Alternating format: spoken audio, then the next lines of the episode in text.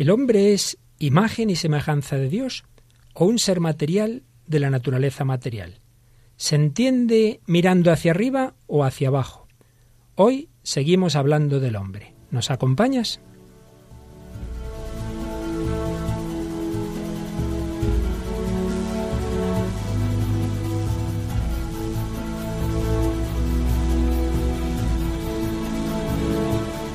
Comienza El hombre de hoy y Dios.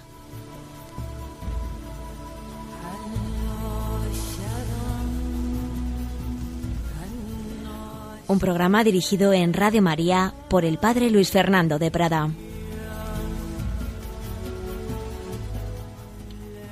Un cordial saludo, queridos amigos, bienvenidos a El hombre de hoy y Dios, a esta nueva edición de nuestro programa en Radio María. El hombre de hoy queremos seguir entrando en ese corazón del hombre contemporáneo y desde él buscar a Dios.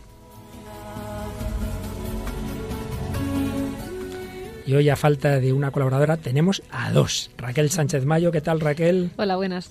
Raquel repite, me parece que es la tercera vez que vienes al programa, ¿verdad? La tercera. Muy bien, Raquel, pues muy bienvenida.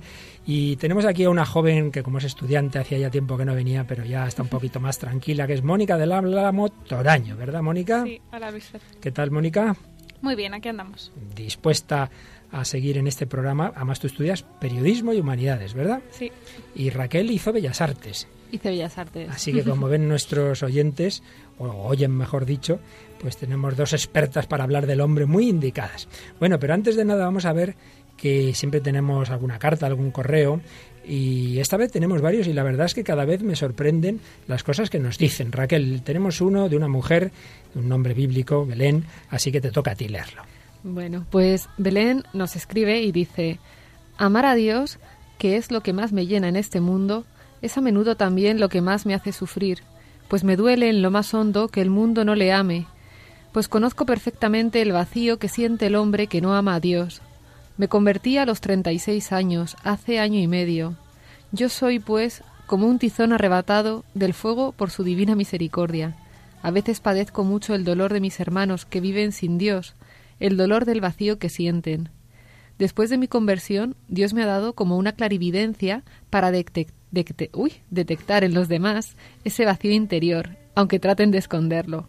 Estoy orando por ellos, tengo esperanza. Yo misma soy la prueba de que salir del abismo es posible. Un saludo a todo el equipo. Pues es muy bonito, muy bonito lo que nos escribe aquí Belén. Por un lado, testifica, por enésima vez, ¿verdad?, que como el hombre está hecho para Dios, cuando no tiene a Dios, pues tiene un vacío.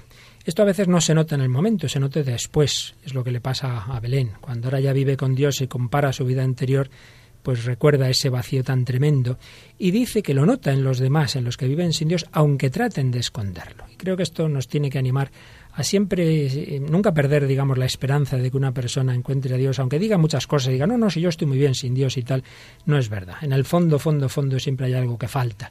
Y esto que ha descubierto Belén es lo que confiamos en que todos los hombres vayan encontrando. Pero junto a este testimonio de una persona, digamos, conversa reciente, hemos recibido el correo de un padre de familia que nos va a leer Mónica. Gracias, Padre Luis Fernando, y gracias a sus estupendas colaboradoras. O sea, que aquí se están echando flores, ¿eh? Acabo de descubrir hace poco su programa. Soy padre de dos hijas, una de tres años y otra en el vientre de su mamá. Llevo unos años preparando con cariño para cuando necesiten encontrar respuestas una biblioteca católica con libros que me han ayudado en mi crecimiento en la fe. En sus programas siempre comentan libros, canciones y películas actuales, y en concreto hace tiempo recomendaron el libro de Francis Collins, Cómo habla Dios.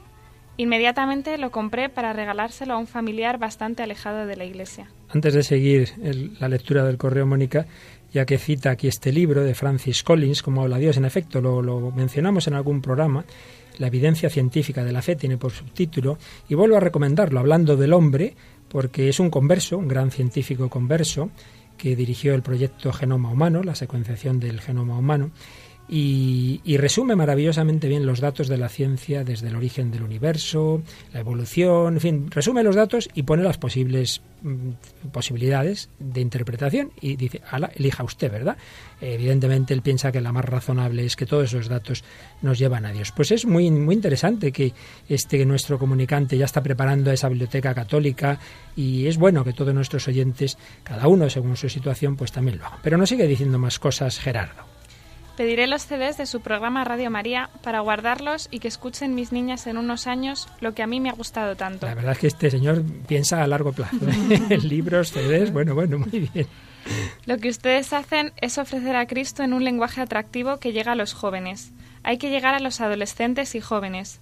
Por eso estuvimos mi esposa y yo tan involucrados en la feliz JMJ de Madrid. Ánimo, Sagrado Corazón de Jesús, en ti confío. Viva la Virgen de Guadalupe.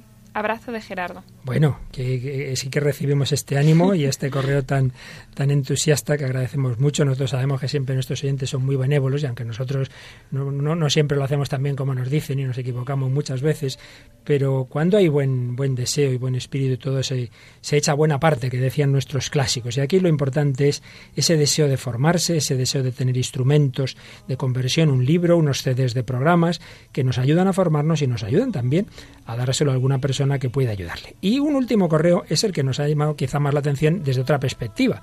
Eh, está enviado desde una BlackBerry, ¿verdad? Pero de un país que no nos esperábamos. ¿De cuál? ¿De cuál, Raquel? De Panamá. De Panamá. y es que resulta que ahí están poniéndose también, se están emitiendo los programas del hombre de hoy y Dios en bastantes naciones latinoamericanas. Así que aprovechamos para saludar a todos nuestros oyentes de esas naciones y esperamos que también allí les aproveche este programa. ¿Y que nos escribía? No sabemos si es un o una porque no aparecía la firma en el mensaje pues aunque no lo sabemos, nos dice, me fascinó su programa, primera vez que los escucho. Gracias a Dios por la tecnología que nos ayuda a retransmitir su palabra. Bendiciones desde Panamá. Bendiciones desde Panamá. Pues bendiciones también a Panamá y a todas las naciones hermanas y a todos vosotros, queridos amigos, eh, que os disponéis a compartir con nosotros este nuevo programa del hombre de hoy y Dios, en el que eh, seguimos profundizando en, el hombre como imagen de Dios. Vamos a recordar brevemente las ideas principales que dijimos el día anterior. Ante todo, recordad que estamos en, ese, en un nuevo bloque del programa. Vamos exponiendo los puntos básicos de la doctrina católica y concretamente, después de haber hablado de Dios, hemos empezado a hablar más directamente del hombre, la antropología. Veíamos, recordábamos cómo el hombre es un misterio, no un mero problema resoluble por métodos físico-matemáticos, sino un misterio que vive en el drama, ya veremos luego por qué, en qué sentido decimos esto, que hay una visión negativa del hombre, que también hoy recordaremos, pero estábamos viendo la visión positiva que viene de la, de la Sagrada Escritura, de la visión bíblica, la, la visión cristiana. El hombre, imagen de Dios, el hombre que es uno en cuerpo y alma, la unidad del género humano, pero sobre todo vamos a, recordamos y hoy vamos a profundizar en esa primera expresión tan importante, el hombre imagen de Dios, el hombre imagen y semejanza de Dios que contrapondremos a otras visiones actuales. La verdad es que esa expresión bíblica, el hombre imagen y semejanza de Dios, ha hecho correr muchos ríos de tinta, ha dado juego a muchísimas reflexiones, pero muchísimas, desde hace muchos siglos. Y vamos a recordar algunas de las ideas que que ha hecho eh, profundizar esta expresión, siguiendo básicamente hoy autores expertos en los santos padres, en autores orientales, como, como era el cardenal Spidlik, un santo jesuita que murió no hace mucho, como, como es el padre Rubnik, el autor de grandes obras artísticas preciosas, como es Oliver Clement. Nos recuerdan estos autores, antes de entrar en el hombre, imagen y semejanza de Dios, que los santos padres veían el mundo como huella de Dios. Un teólogo oriental, Vladimir Soloviev, recuerda, digamos, las etapas fundamentales que podemos ver en el mundo, en la creación del mundo. Primero, desde la primera materia hasta la primera, primera célula viva sobre la Tierra. Segundo, desde la primera vida hasta el hombre, el Homo sapiens. Tercero, desde el primer hombre hasta el hombre Dios. Materia, vida, el hombre, el hombre Dios, y finalmente desde el Cristo histórico, el Hijo de Dios que se hace hombre hace dos mil años, hasta el Cristo universal que asumirá en sí y recapitulará todas las cosas en el final de la historia. Y por ello dice Soloviev que debemos convertir al mundo en cristiforme y vivificar el universo. Pero San Atanasio, gran santo padre occidental, dice que sólo el creyente puede gozar de, de verdad de la belleza del universo. San Atanasio pone un ejemplo muy bonito. Considera al mundo, al universo, como una especie de lira sobre la que el verbo de Dios canta y hace resonar todas las cuerdas del mundo en armonía. Y dice que un ramo de flores puede ser bello en sí mismo, pero su valor es incomparablemente superior cuando se recibe como regalo de una persona amada. Pues bien, el universo es bello, pero si sabemos que es un regalo, que es un don de Dios, que Dios ha creado el mundo como un jardín donde colocar al hombre como hijo adoptivo, entonces se nos revela la belleza del universo como don del Padre, del Hijo y del Espíritu Santo. Recuerdo, me viene a la mente un ejemplo, muchas veces el Santo Padre como gran profesor que es pone ejemplos, y una vez ponía este ejemplo precioso, que todas las obras de, de la historia de la salvación, de la creación, son como una gran orquesta, como una gran sinfonía, el que él es tan, tan amante de la música, una gran sinfonía que va teniendo diversos momentos, esa sinfonía, diversos tiempos que se dice, ¿no? Pero hay un momento en que hay un solo, un solista con un solo precioso. Y dice el Papa, esa, esa gran sinfonía es la creación, son los hechos de Dios en la historia de la salvación, y el solo lo hace Jesús, y es el solo de su muerte y resurrección el momento culminante de esa obra musical es la pasión y resurrección de Cristo, donde más nos muestra su amor. Hace el solo, el más difícil todavía de esa pieza musical. Bien, esto es un poquito el marco, ¿verdad? Dios ha creado el mundo, en ese mundo nos manifiesta eh, su amor a través de la belleza del mundo, pero dentro de ese mundo ha creado al hombre. Decíamos a su imagen y semejanza. Y hoy vamos a intentar profundizar un poco en esa expresión, imagen. Él aparece en primer lugar, como es, todos sabemos, en el Génesis, el primer libro de la Biblia. En hebreo se, dice textualmente una imagen semejante, pero ya al traducir los autores bíblicos al griego, eh, tradujeron así, imagen y semejanza. Luego está el libro de la sabiduría, 2.33, donde se dice que el hombre no solo está hecho a imagen de Dios, sino que es imagen de Dios. Ya una primera consecuencia que podemos sacar de esto es lo que decía el Santo Padre San Basilio, el hombre es una gran cosa. Por eso, queridos oyentes, tantas veces que hacemos cosas que nosotros mismos no nos gustan y a veces nos menospreciamos y soy un desastre y soy un no sé qué, cuidado, cuidado, cuidado. Cuidado con, con esas inculpaciones que a veces nos llevan a, a despreciarnos, porque el hombre es una gran cosa. Y no debemos despreciarnos porque sería como si un niño estuviera delante de sus padres diciendo soy un inútil, soy un tonto soy no sé qué a sus padres, les duele. Y evidentemente una cosa es que hagamos cosas malas y otra es que seamos una cosa mala y fea. De hecho, Santa Teresa de Jesús en una de sus relaciones la relación 54 nos dice una cosa muy bonita. Mónica, como tiene, me parece que tienes dos tías carmelitas descalzas, algo así, ¿verdad? Y, y, otros muchos familiares religiosos y sacerdotes. Pues en honor a tus tías carmelitas vas a leernos lo que dice Santa Teresa de Jesús en su relación 54. Estaba una vez recogida con esta compañía que traigo siempre en el alma, y parecióme que estaba Dios vivo en mi alma. Y como estaba espantada de ver tanta majestad en cosa tan baja como mi alma, entendí no es baja, hija, pues está hecha a mi imagen. Qué bonito, ¿eh? Ella se ve como quién soy yo para que esté dentro de mí el, Señor, para que esté la Santísima Trinidad, con lo bajo que yo soy, la baja, lo baja que es mi alma. Y el Señor le dice, no es baja, pues está hecha a mi imagen. ¿No os parece que esto tiene aplicaciones para nuestra vida? Que muchas veces tenemos ese menosprecio de nosotros mismos. Tantas veces, tantas veces, Luis Ver.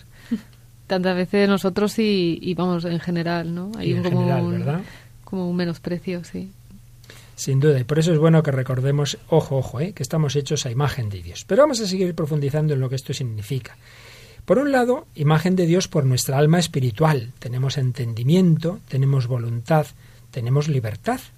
Estas propiedades espirituales que no tienen otros seres vivos. Por tanto, por el alma espiritual. También otros, otros autores se han fijado en el dominio sobre la creación. Dios dio al hombre el dominio sobre todos los demás seres. Y eso lo podemos ver significado en la postura erguida del hombre. El hombre está de pie y domina el mundo. Y ahí no solo es el alma, el, mal, el alma y el cuerpo. Eh, todo su ser está llamado a reflejar a Dios. Y un dominio también sobre sí mismo, dominando las pasiones y alcanzando la libertad del espíritu. Así pues, imagen de Dios por el alma, imagen de Dios alma y cuerpo por el dominio sobre la creación. Tercero, algo que ya recordamos en el programa que dedicamos a la Santísima Trinidad San Agustín dice que si somos imagen de Dios y Dios es trino, pues también en nuestra psicología de alguna manera hay una imagen de la Trinidad. Así como hay tres personas divinas, pues también en nosotros está nuestra memoria como identidad y quién soy yo, el entendimiento, yo genero ideas de mí como el Padre genera a su Hijo eterno, y la voluntad. Eh, yo amo con mi entendimiento, yo amo como voluntad, perdón, como el Padre y el Hijo se aman en el Espíritu Santo. Por tanto, imagen de la Trinidad. Otro sentido.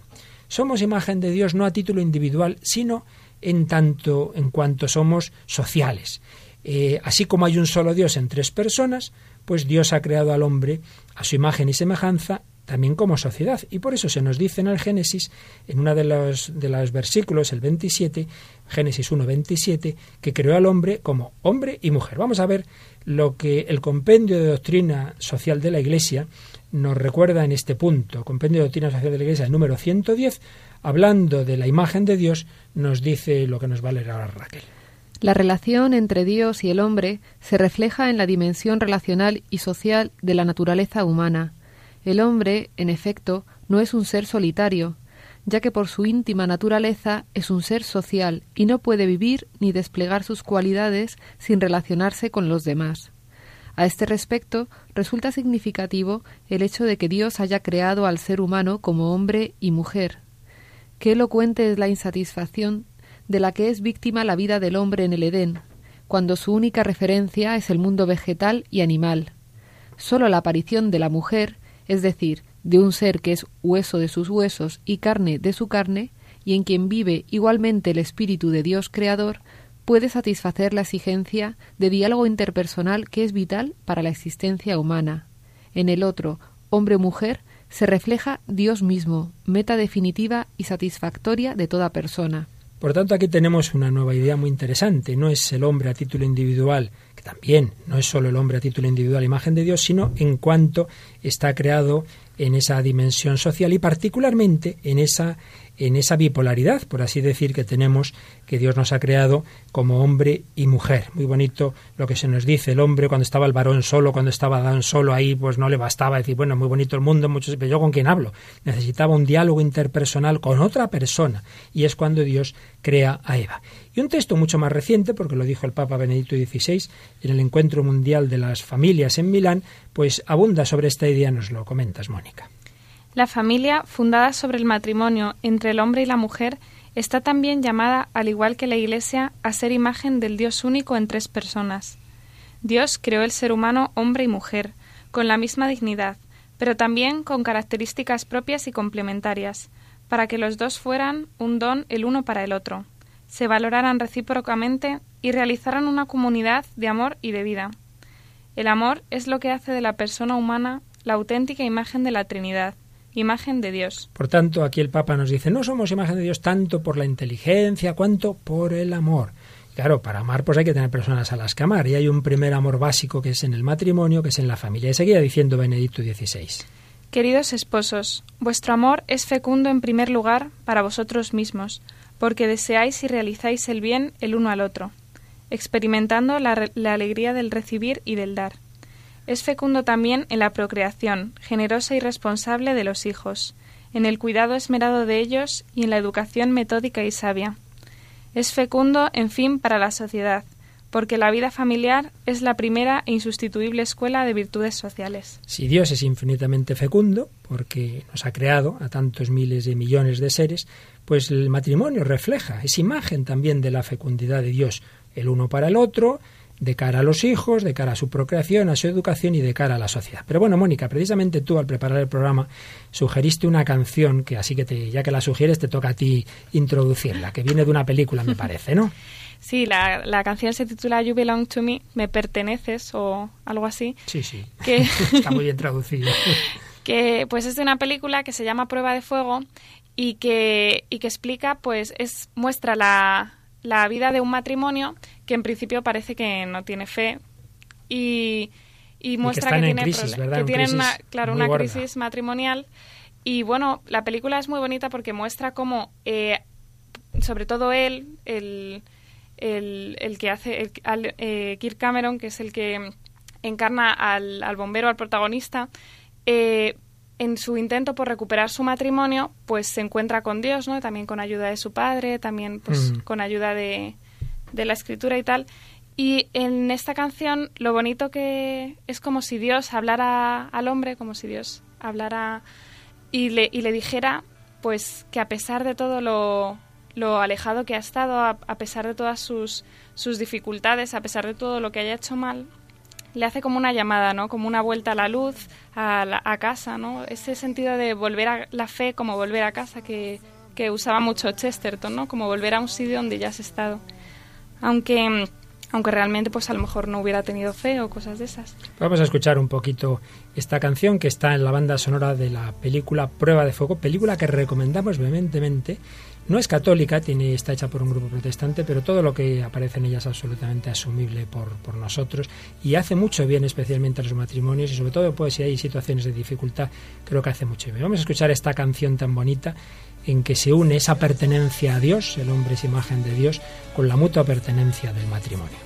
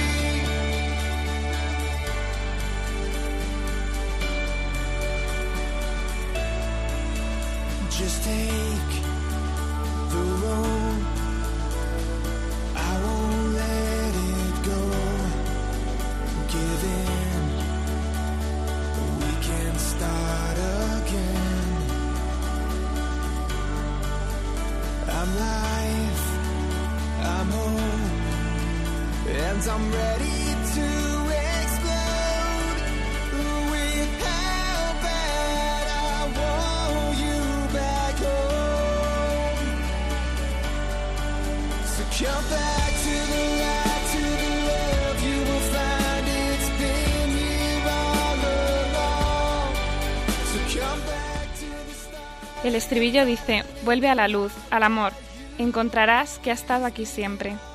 Vuelve al comienzo y encontrarás en tu corazón que siempre me perteneciste. Y al final de la canción dice un par de frases que dice, has oído que elegí morir. Dice, no sabes que tú eres la razón por la cual lo elegí.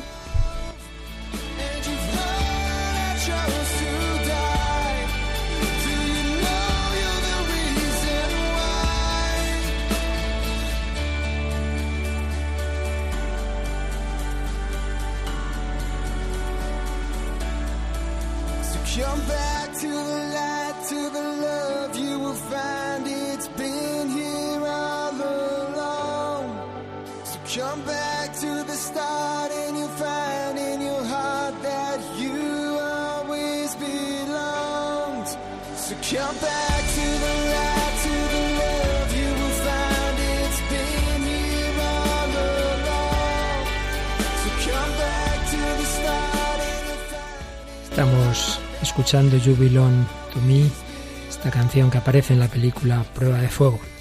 En nuestro programa de hoy, El hombre de hoy y Dios, en Radio María, con Mónica del Álamo y Raquel Sánchez, hablando del hombre como imagen de Dios, imagen de su amor, imagen de la Trinidad. Somos de Dios, tú me perteneces, pero una pertenencia de amor, como la pertenencia del matrimonio.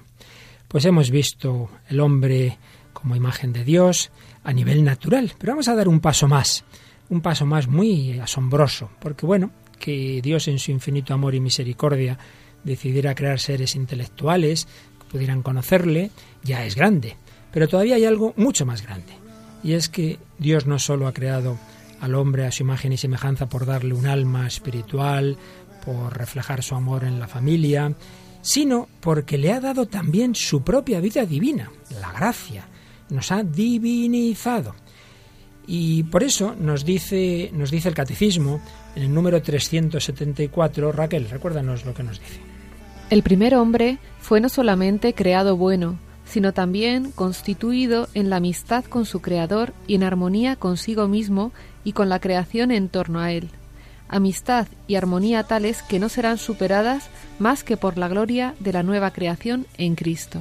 Y el número siguiente, el 375, Mónica, ¿qué nos dice? La Iglesia enseña que nuestros primeros padres, Adán y Eva, fueron constituidos en un estado de santidad y de justicia original. Esta gracia de la santidad original era una participación de la vida divina. Así pues, no solo el hombre como cuerpo y alma, como familia, refleja a Dios, sino que hay algo mucho más grande, y es que, porque Dios quiso, pues dio desde el principio al hombre participación en su vida divina. Por eso los santos padres, por ejemplo, en Ireneo dirán algo asombroso.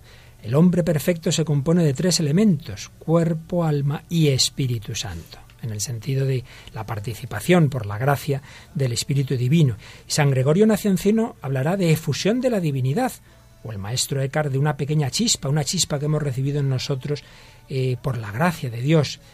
Por ello el hombre supera infinitamente al propio hombre. La imagen de Dios escapa a toda definición, a todo conocimiento. Dirá Gregorio de Nisa, llevamos la impronta de la inaferrable divinidad por el misterio que está en nosotros. Así pues, un paso más. Reflejamos a Dios incluso a un nivel divino, asombrosamente, por supuesto, por participación. Pero hay un puntito muy interesante, y aunque dicen los, los, biblistas, los expertos, que imagen y semejanza en el texto original viene a ser lo mismo, sin embargo, sin embargo, los santos padres hicieron un matiz, y es que pensaron que imagen reflejaba al hombre por el nivel más bien natural, pues todo hombre, por haber sido creado por Dios con estas características que hemos dicho antes, con su alma, con su libertad, etcétera, ya es imagen de Dios, mientras que semejanza haría referencia a algo progresivo. El hombre se puede ir haciendo cada vez más semejante a Dios. Siempre será imagen, nunca se pierde la imagen. El peor asesino del mundo sigue siendo imagen de Dios, mientras que semejanza haría referencia a que por nuestra, con, nuestro comportamiento moral, nuestra respuesta a la gracia de Dios, podemos irnos pareciendo más a Dios o menos. Seguro que las dos habéis oído, me viene a la mente ese lema tan bonito de Teresita González Quevedo, que decía a la Virgen Madre que quien me mire Te vea. te vea. Ah, sabía yo que te lo ibas a saber. Madre que quien me mire te vea. Ella, esta chica madrileña que está en proceso de canonización, quería mm, parecerse a la Virgen, ¿no? Pues bien, todo hombre está llamado a parecerse a Dios, ser semejante a Dios. Desde ese punto de vista, la vida espiritual sería como un progreso de la imagen a la semejanza. Somos imagen de por creación, pero en cambio tenemos que conquistar por la gracia la semejanza un ejemplo muy bonito. La imagen sería, aquí que tenemos a Raquel que es pintora, pues la imagen sería como el boceto de un cuadro artístico hecho por el creador, mientras que el propio hombre debe poner los colores y la luz para terminar el cuadro. Por ello la vida espiritual es como una espiritualización progresiva. No está mal, ¿eh? ¿Te ha gustado a ti, eh, artista? A mí estas cosas me encantan, Luis. bueno, pues ya que eres un artista y esto te gusta mucho, creo que llega el momento de que oigamos una película que nos has traído, pero nos la vas a introducir Raquel primero, ya que eres la artista y es una película que habla de la belleza, me parece. Sí, tiene. Bueno, la película es Muerte en Venecia. Es una película franco-italiana. Es una de las últimas que dirigió el Luchino Visconti. Y es la adaptación de una novela del mismo nombre. Y bueno, así resumido es eh, la historia de pues de un compositor, ¿no? Que en la última etapa de su vida pues se encuentra como en un dilema eh, estético filosófico, vamos a decir, sobre la pérdida de la juventud, de la belleza y, y bueno, él se pues un poco el anhelo este, ¿no? Ya de la última etapa de la vida. Ah, ¿de qué año es la película? Del 71. 71. Bueno, relativamente reciente, pero ya un clásico, ¿verdad?, en el mundo Sí. del cine. Muerte en Venecia. Pues vamos a escuchar, como siempre hacemos un poco resumidos, pero diálogo de, de los dos protagonistas, me parece que son, ¿verdad? Es el protagonista con un amigo. Al protagonista con un amigo, creo que nos dará el diálogo para luego hacer algún comentario. ¿Sabes lo que opino? A veces pienso que los artistas somos como cazadores agazapados en la oscuridad, que ni siquiera saben cuál es su blanco. No podemos pedirle a la vida que ilumine nuestros objetivos ni que nos indique el camino. La creación de la belleza o de la pureza es producto del espíritu. No, Gustav. No. La belleza pertenece a los sentidos. Solo a los sentidos. No, Alfred, no es así. No se puede llegar al espíritu a través de los sentidos. No es posible. Solo a través de un completo dominio de sí mismo, de los sentidos, puede alcanzarse la sabiduría, la verdad, la dignidad humana. ¿La sabiduría? ¿La dignidad humana? Sí, Pero ¿De qué sirven? El genio es un presente divino. No, no, no, no, no. Una tortura divina. Una llama mórbida, pecadora, un abismo insondable. Reniego, reniego de las virtudes demoníacas del arte. Estás en un error. El mal es una necesidad. Es eh, el alimento del genio. Bueno, no está mal. No El está mal mal. es una necesidad. A ver, artista, coméntanos Bueno, lo yo, que nos has traído. Es una- un comentario personal, realmente. Mm. eh, vamos a ver, este personaje, o sea, si veis, están enfrentados en las ideas. Básicamente, uno propone que la belleza es algo más como de los sentidos, ¿no? Más material, más visual, más. Y el otro no, el otro dice que es algo más espiritual, ¿no? Eh, pero es curioso porque el protagonista defiende lo espiritual, pero luego le está viviendo en su carne, pues, la pérdida de la belleza o sea, de la belleza corporal y esto, y esto le hace sufrir a él, ¿no?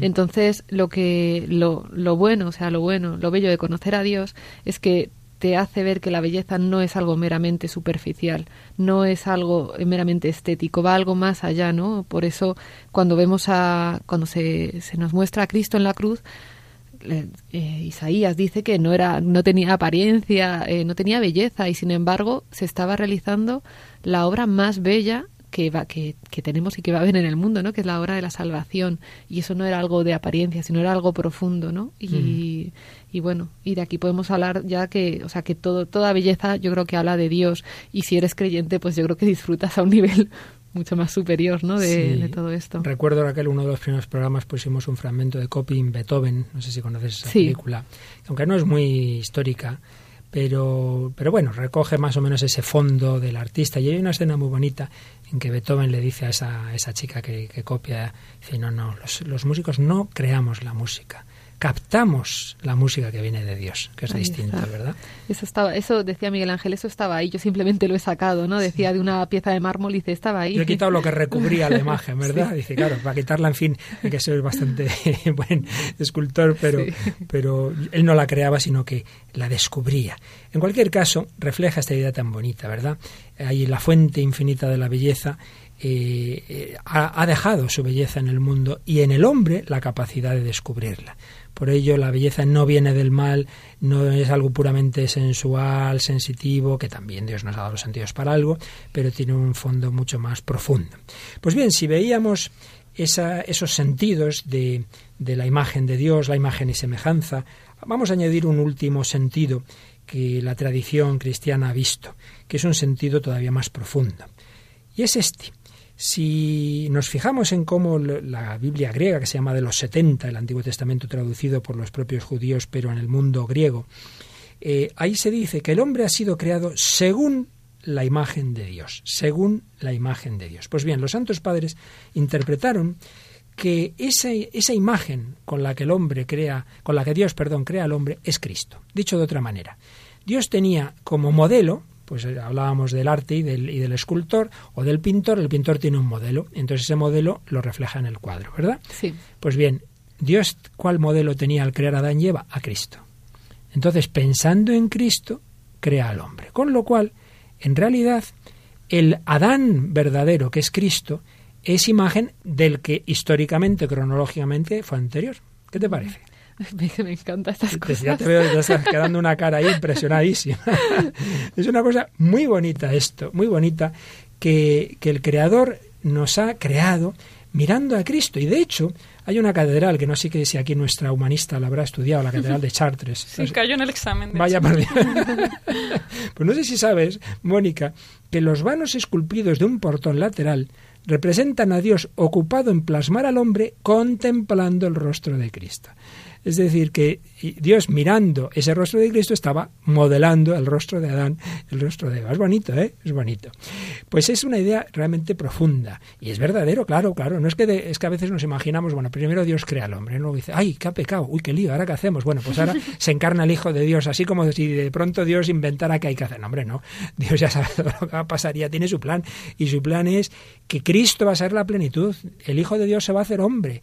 Él prevé que se va a hacer hombre en un mundo con pecado, entonces va a ser también hombre redentor. evidentemente. Pero claro, todo eso ya está en los planes de Dios, no que de pronto se lleva el susto y a ver cómo arreglamos esto, ¿no? Por tanto, nos ha creado mirando a Cristo. Así pues, un nuevo sentido de que el hombre es creado a imagen y semejanza de Dios. Como os dais cuenta, estamos hablando de unas cosas como muy elevadas. Eh, frente a esa idea moderna del hombre como una cosa despreciable y tal, pues fijaos qué grandeza cuando, cuando se piensa que el cristianismo no es un humanismo, es no, no saber nada, no entender nada, porque no existe un concepto tan alto del hombre como el que nos da el cristianismo. En todos los sentidos, no solo en lo espiritual, sino también en lo corporal. Por eso el catecismo, en el número 364, el número 364 nos dice así, Raquel. El cuerpo del hombre participa de la dignidad de la imagen de Dios. Es cuerpo humano precisamente porque está animado por el alma espiritual, y es toda la persona humana la que está destinada a ser en el cuerpo de Cristo el templo del Espíritu. Toda la persona humana, cuerpo y alma. Por eso no hay que despreciar el cuerpo. Por eso la Iglesia venera las reliquias de los santos. Por eso hay que enterrar dignamente un cuerpo. No se puede ala, tirar ahí de cualquier manera, ahí con los perros, ¿no? No, hombre, no. Y porque ese cuerpo ha sido templo de la gracia y va a resucitar. El cuerpo participa de la imagen de Dios. Realmente una gran dignidad la del hombre Siempre repetían los santos padres que el Hijo de Dios hizo hombre para que el hombre pudiera llegar a ser Hijo de Dios. La encarnación es anterior a la creación, no cronológicamente, pero sí en cuanto que da sentido a esta. El hombre ha sido creado a imagen de Cristo, el Hijo de Dios, hecho hombre. Pero tenemos que parecernos a Él. Decíamos antes de la imagen a la semejanza. Por ello hay que parecerse a Dios. Sed perfectos como vuestro Padre Celestial es perfecto. Y eso, como no sabemos cómo se hace, pues se hace imitando a Cristo. Quien me ha visto, a mí ha visto al Padre, para lo cual necesitamos al Espíritu Santo. Bueno, pues ese es nuestro gran panorama, ¿verdad? Nuestro gran panorama. ¿Nos parecemos a Dios o nos vamos cerrando en nosotros mismos y nos cerramos a, a esos planes tan maravillosos? Siempre intentamos poner en ejemplo no solo canción, no solo película, sino testimonio vivo de alguien que, nos hable que, con su vida de estos temas. Pues vamos a escuchar hoy unos fragmentos de la conversión de alguien bastante conocido, sobre todo en el mundo femenino. Así que, Mónica, tú que casi, casi eres una adolescente, eh, cuéntanos de quién vamos a hablar ahora. Pues vamos a hablar de Eduardo Verástegui, que es eh, mexicano, es un actor mexicano, aunque también fue modelo, muy conocido en su vida anterior a su conversión, pues por sus telenovelas, porque eso también era modelo, porque era, bueno, un todo el mundo un guaperas. un guaperas totalmente, pero además que eso, que era muy admirado y que todo el mundo, pues eso, y bueno, lo cuenta en su conversión, eh, ahora en su conversión vemos... Sí, eh, hemos juntado aquí dos o tres fragmentos de, testimonios, de momentos en que Eduardo Verástegui nos cuenta qué es lo que vivió y nos viene muy bien para ver eso, el hombre sin Dios, el hombre que busca ser una imagen un poco hueca, pues como ese protagonista de la película de Muerte en Venecia, pues quedarse en los sentidos frente al hombre habitado por Dios. Pues escuchamos este testimonio de Eduardo Verástegui.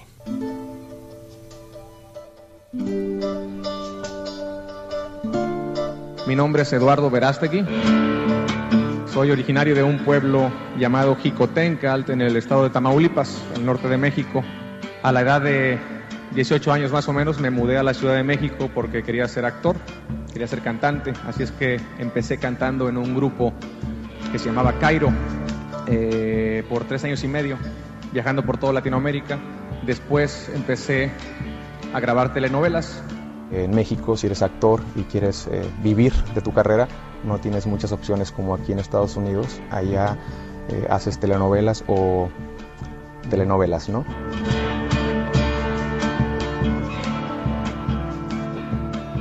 Después me mudé a Miami, la capital de Latinoamérica. Ahí estuve viviendo casi dos años, grabé un disco como solista.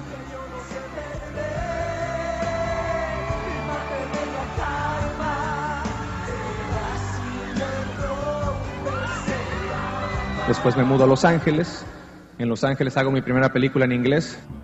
Y después de esa película fue donde empecé a sentir el vacío en mi corazón, en mi alma.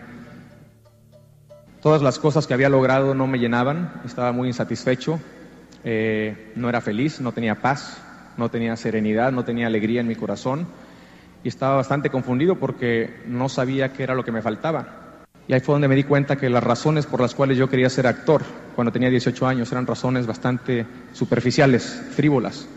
Era el dinero, la fama, los placeres, el éxito, porque toda mi vida había pensado que si no eras una persona de éxito, entonces eres un fracasado, eres un, un- un perdedor. Entonces yo quería tener éxito. Comprometí mis principios, eh, los valores que me enseñaron en mi casa se fueron rompiendo poco a poco hasta que llegó un momento donde perdí la perspectiva de que era lo bueno y que era lo malo. Todo era relativo. Ahí fue donde también me di cuenta que los latinos, desde los años 40 hasta la fecha, hemos sido estereotipados de una manera muy negativa en el cine y en la televisión. Siempre el bandido, el criminal, etcétera. Y si bien te va el Don Juan Latin Lover, en otras palabras, el mujeriego mentiroso. Y ese era el estereotipo que yo venía alimentando. Y ahí fue donde viene este milagro en mi vida.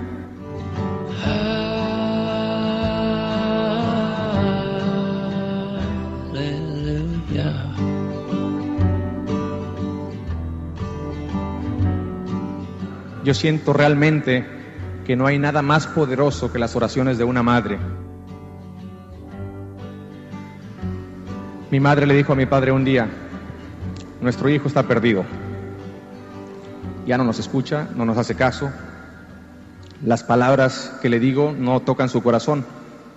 Pero si mis palabras no tocan su corazón, mis oraciones van a tocar su corazón. Y ahí fue donde empezó a rezar no sé cuántos cientos o miles de rosarios.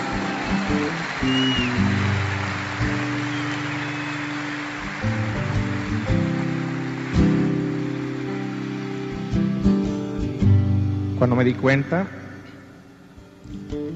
lo que había hecho con mi vida, no solamente el corazón se me partió cuando me di cuenta que había ofendido a mi familia, que había ofendido a muchas personas con los trabajos que hacía, con el estilo de vida que llevaba. Lo que me rompió el corazón fue cuando me di cuenta que ofendía a Dios.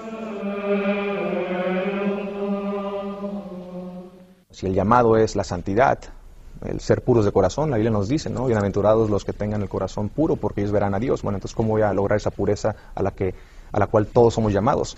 Y ahí fue como católico descubrí que, bueno, en los sacramentos, asistiendo a misa todos los días, el- rezando el rosario, yéndome a confesar, voy una vez al- por semana, tengo un director espiritual.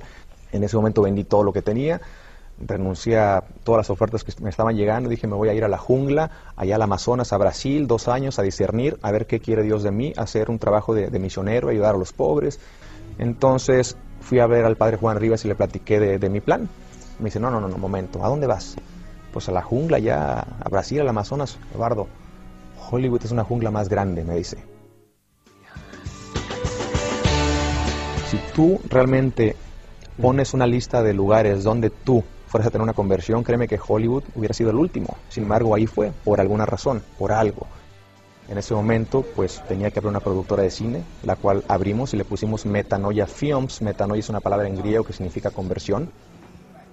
Crear un oasis en Hollywood donde eh, personas que estén en el mismo canal nos juntemos y produzcamos películas que eleven la dignidad del ser humano en las historias que escojamos producir, películas que tengan el potencial de, de prender una veladora en el corazón de las personas. Según el libro del Apocalipsis, una gran señal apareció en el cielo.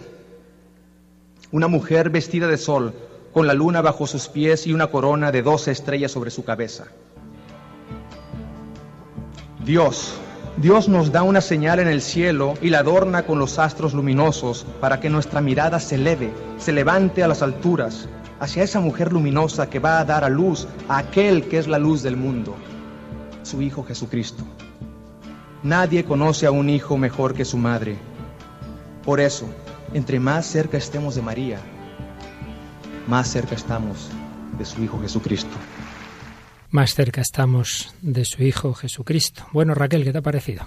A mí me ha gustado mucho y bueno, yo cada vez soy más consciente de que este tipo de testimonios son necesarios, son necesarios y muy importantes. El otro día estaba con una amiga en la iglesia, es una recién, bueno, recién conversa, reciente, y pues estaba leyendo una chica unas vísperas o lo que fuera, y se estaba equivocando, y me decía, mira, dice, así lo haría yo, ¿no?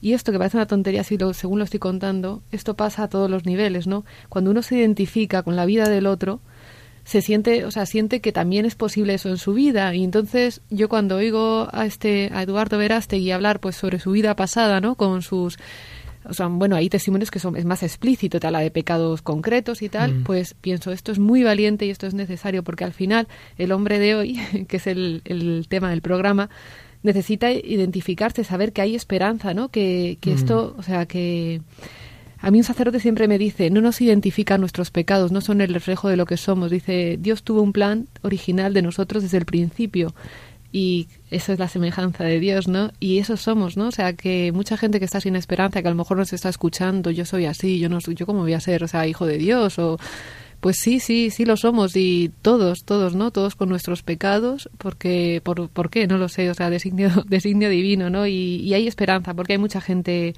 porque hay mucha gente así y es, y es bueno, es bueno que pongamos estos, estos testimonios y escucharlos. La, imagen no se rompe por nuestros pecados.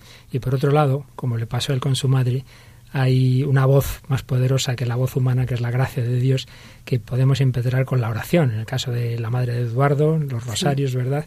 Y bueno, pues todos nosotros orando unos por otros. ¿Qué te parecía a ti, Mónica?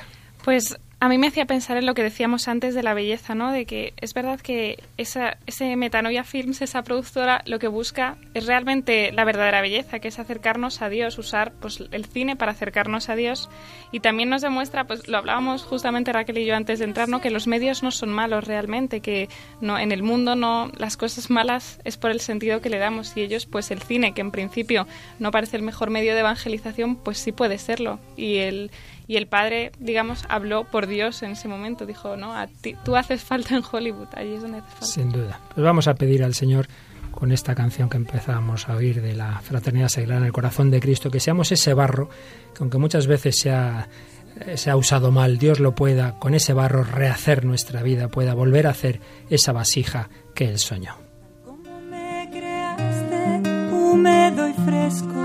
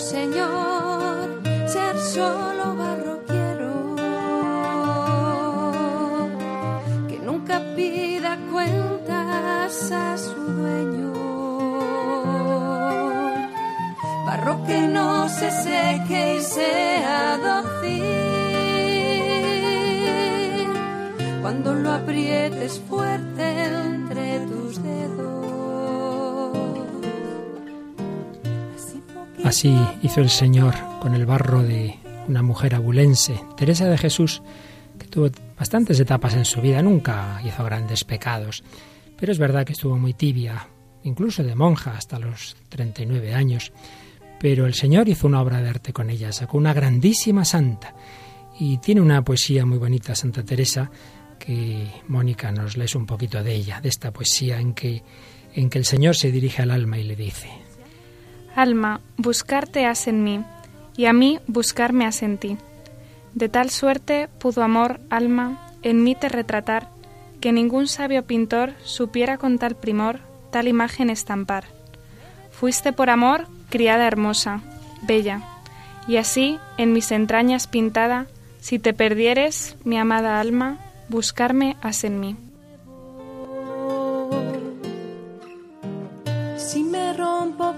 Tu empeño es fracasado en trozos por el suelo. No me olvides, Señor, no me rechaces. Fre- frente a esta idea del hombre tan bella que hoy hemos recordado, imagen y semejanza de Dios, llamados a reflejar a Dios. Por desgracia, nuestro mundo se ha ido extendiendo esa visión puramente material, el hombre un ser evolucionado por casualidad, un animal más o menos evolucionado, y eso lleva a esas visiones tan negativas, tan pesimistas, que algún día hablamos de ella y quizá profundicemos el próximo día. Pero vamos a contrastar junto a esa poesía de Santa Teresa, pues un par de poesías modernas con esa imagen negativa. Por ejemplo, Raquel, tenemos aquí una que se llama Presente Hombre, de Blas de Otero, y su último terceto dice así.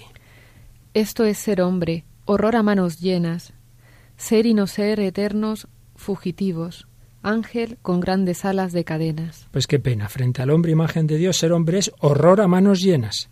Ángel con grandes alas de cadenas. El hombre se siente que es un ángel, pero hay unas cadenas que le impiden eh, reflejar aquello que se siente llamado. Y Luis Cernuda, que nos decía en donde habite el olvido, ¿dónde quería habitar? ¿Dónde quería estar Luis Cernuda, Mónica? Donde habite el olvido, en los vastos jardines sin auroras, donde yo solo sea memoria de una piedra sepultada entre ortigas, sobre la cual el viento escapa sus insomnios. Allá donde termine este afán que exige un dueño imagen suya, sometiendo a otra vida su vida, sin más horizonte que en otros ojos frente a frente.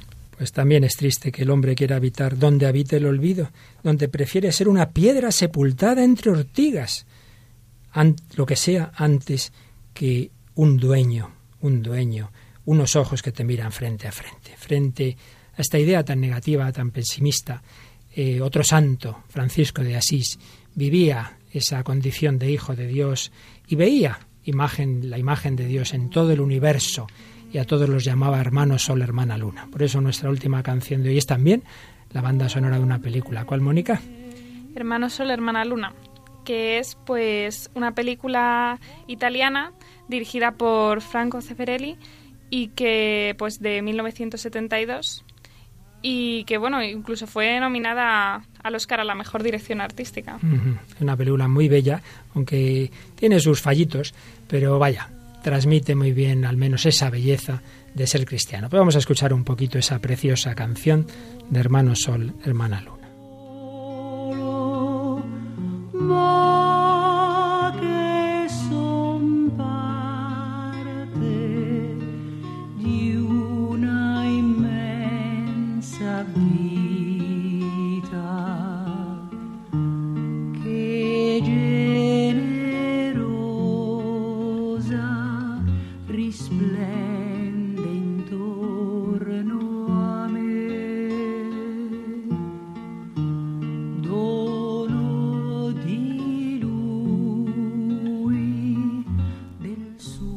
Música de quién es, Mónica? El compositor es Riz Ortolani. Riz Ortolani. Hermano Sol, hermana Luna. Pues terminamos recordando palabras de Juan Pablo II en su primera encíclica en Redentor Hominis, donde nos decía que Cristo Redentor revela plenamente al hombre, al mismo hombre. Tal es la dimensión humana del misterio de la redención. Y ahí en la redención el hombre vuelve a encontrar la grandeza, la dignidad, y el valor propios de su humanidad. En la redención el hombre es confirmado, nuevamente creado, podemos decir, es creado de nuevo. Por eso, el hombre que quiere comprenderse hasta el fondo de sí mismo, es lo que buscamos en este programa, entender al hombre. El hombre que quiere comprenderse debe, con su inquietud, incertidumbre, incluso con su debilidad y pecaminosidad, con su vida y con su muerte, acercarse a Cristo. ¿Qué valor debe tener el hombre a los ojos del Creador si ha merecido tan gran redentor?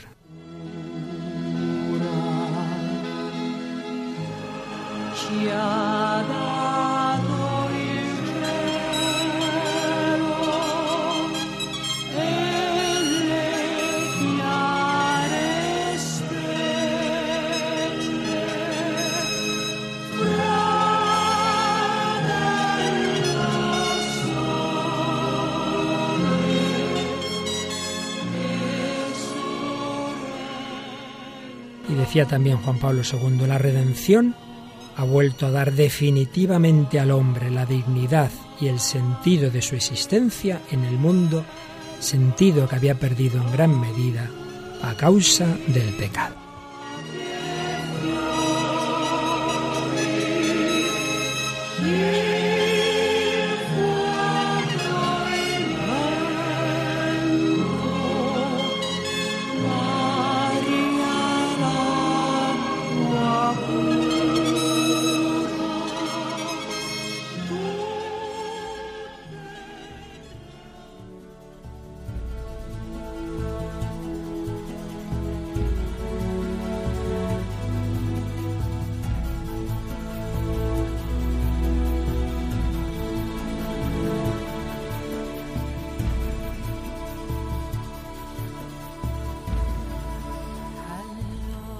Pues hemos disfrutado una semana más hablando del hombre, imagen y semejanza de Dios, frente a las visiones reductivas del hombre. ¡Qué belleza!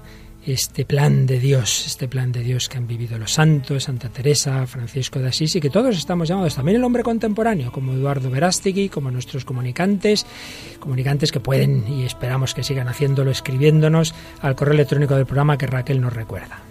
Mandad vuestros emails, que los recibiremos con mucho cariño, a el hombre de hoy Dios arroba radiomaria.es.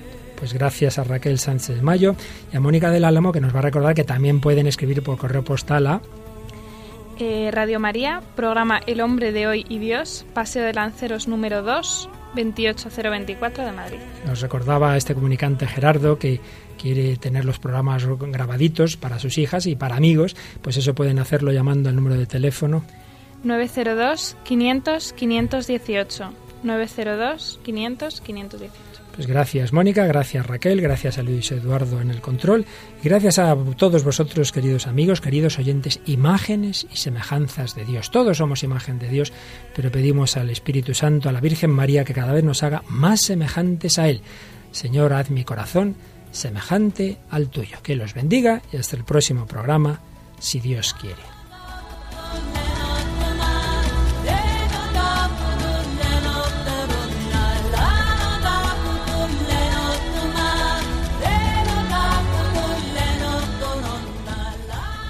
Han escuchado en Radio María El hombre de hoy y Dios, un programa dirigido por el padre Luis Fernando de Prada.